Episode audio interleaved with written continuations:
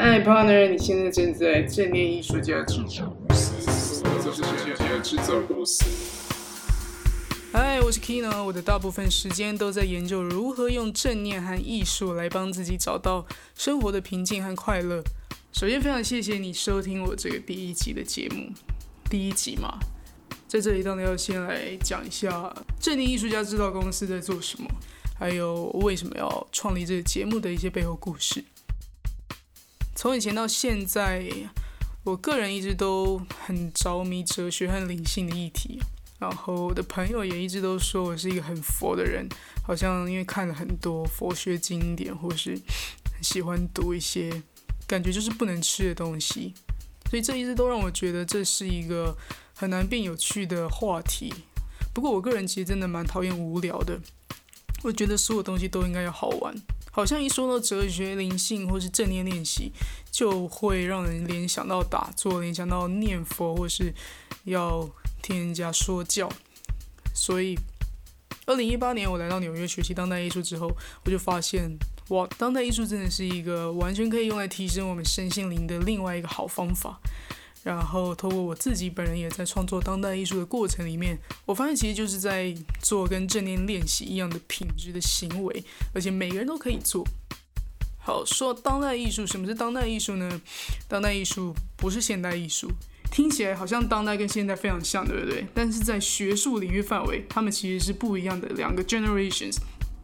所以在当代艺术里面就会有很多的细分。也创造了很多新的名字，像超写实主义啊，hyperrealism，甚至呃，大家应该都会知道行为艺术 （performance art） 这些东西，都就是当当代艺术后来这一群人创造出来的新的领域。那这些当代艺术家呢，就用他们来记录生活，用他这种这些有的没有的东西来探索他们自己的内心，抒发自己的情绪，然后或是像我，就是呃，讲一些狗屁拉杂的哲学。呃，有没有听？有没有人听得懂没关系，但是我自己知道我在说什么。或是有人就是做一个东西，然后不给他赋予任何意义。Untitled 很多东西都很 Untitled，你去很多 museum 博物馆看，好多好多 Untitled 的东西。就这个角度来说呢，当代艺术家就不是那些我们认知拥有什么高超画画技术的人，这些人其实就是。嗯，拥有一个很 open mind 的心情，他们可以从各个角度去更自由的用自己很舒服的方式去沟通自己所关心的议题的那些人嘛。那如果你觉得你的工作、你的生活有一点呃淡淡的忧郁啊、提不起劲啊什么，或是你很渴望想要寻找更多灵感或创意，把自己设定成当代艺术家。用这样的创作方式去过生活，其实就是一个换一双眼眼睛在看世界的方式。久而久之，你会发现你的内心比较没有那么匆忙，你会比较能静下心来享受一件事情，然后你也会因为你的心比较有余裕，而因此比较能看到生活的灵感，你就会比较愿意去接触一些新的尝试。那在里面，你也许就会找到你的天赋跟热情，应用在你的工作上。那话说回来，当代艺术到底要怎么样用来提升我们的身心灵，达到正念生活的品质呢？我们要先来讲什么是身心灵。身心灵三个字，身身体的身嘛，包括身体的一切，也就是你的健康作息，跟自己的身体对话。像很多行为艺术家，他们非常擅长透过跟身体的互动去得到一些讯息。他们很有趣哦，他们会给自己制造一个情境，一个角色。然后就诶活在那个状态里面。那我觉得行为艺术他们的创作方法其实是一套很好用来设计我们的早晨习惯、我们的睡前习惯，或是制造一些情境，让我们可以处理我们负能量。那身心灵的心呢，就是知识以外的那些心智活动，它包括我们的意念啊，我们的情绪反应作用，我们在察觉我们自己的想法，这都是。我们的心在掌控的事情，其实这个跟概念艺术是非常像的。因为如果你现在去很多的 gallery museum 去看一些现代绘画、现代雕塑、现代摄影，你会觉得一头雾水，完全看不懂。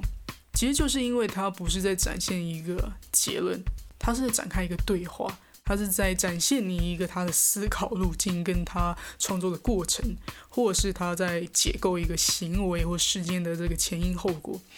那在概念艺术的领域里面，其实我们就是在学习我们怎么探究我们的情绪反应，然后我们的思考路径，我们要怎么样学习利用情绪，而不是被情绪利用。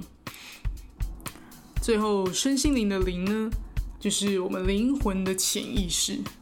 灵是一个很抽象的概念，因为它跟洞见、跟灵感、创造力很有关系。它就是一个超能力，所以你自己有什么能力，其实你自己平常也不知道。那我就称作它就是我们的艺术性。当然。平常如果你多花点时间去阅读文学读物、去看展览、去学习艺术创作，都是这个关于灵的训练。但是也不是说只有这样，不是说你一定要去学钢琴或者学画画才叫做培养灵。其实你只要去找到可以启发你的欣赏力、可以引发你想要跟别人分享动力的事物，这些其实就是艺术。大家应该知道很有名的大文豪托尔斯泰，呃，那个谁啊，写《战争与和平》。还有安娜·卡列尼娜那个大文豪，他在晚年有一部著作叫做《何谓艺术》，他在里面就说到，艺术的本质就是情感的分享。我个人非常同意这句话，因为如果只要你能真的把你想要分享的那份热忱传达出去，收到人就是会感觉到。而且我也一直都相信，艺术性就存在在每个人的基因里面，因为只要是健康的人都会有感受，都会有分享的能力。就像每个人手机都有拍照的功能，你出去玩、出去旅游的时候看到美丽的风景，你就是会想要把它拍下来，分享给你的家人或是你的朋友看。这时候难道还要去 criticize 说，哎，你这角度不对，你这个你这个颜色调的不对，对不对？不用嘛，因为你不是在参加什么摄影展，你只是在分享你当下的感动。换句话说，只要你可以达到欣赏事物的品质，你就可以触摸到零的感觉。那零的感觉，它其实可以很具体，也可以很抽象。它可以是享受实验，用一百种方法煮饭；它也可以是享受认真听别人讲话的感觉。我们说艺术之所以叫艺术，不就是因为它充满创意又千变万化吗？如果旁边人都看不懂，但只要你自己知道你在欣赏什么，不就好了吗？所以这就是当代艺术怎么运用在身心灵上。那说到正念艺术家制造公司的这个灵感呢，呃。其实就是去年而已，二零一八年的时候，我其实经历了人生的低谷，然后我就用了很多方式实验很多呃奇奇怪怪的行为啊，尝试如何找到我可以快乐活着的一个动力，在这里面有一些心得，所以我后来决定用 podcast 可能会是一个很不错的方式来分享。在这其中里面找到一些好玩的事情，我相信 Podcast 在台湾之后也会慢慢的红起来。虽然说现在还没有看到这个迹象，它就是一个很方便你走路的时候听，呃，开车的时候听，通勤的时候听的一个比你使用眼睛还要舒服的一个方式来吸收一些资讯。那正念艺术家制造公司呢，不只是我自己分享我这。亲身经历的体悟、领悟，然后实验，然后很多有的没有的，可以让我们生活变得比较快乐的方法以外，我也会不定期的邀请来自世界各地的一些艺术家，一起讨论关于怎么样让生活变好玩的主题。你也可以去正念艺术家制造公司的脸书粉丝专业按赞，然后问问题，帮我评分留言，持续追踪我这个节目。那我们下期见。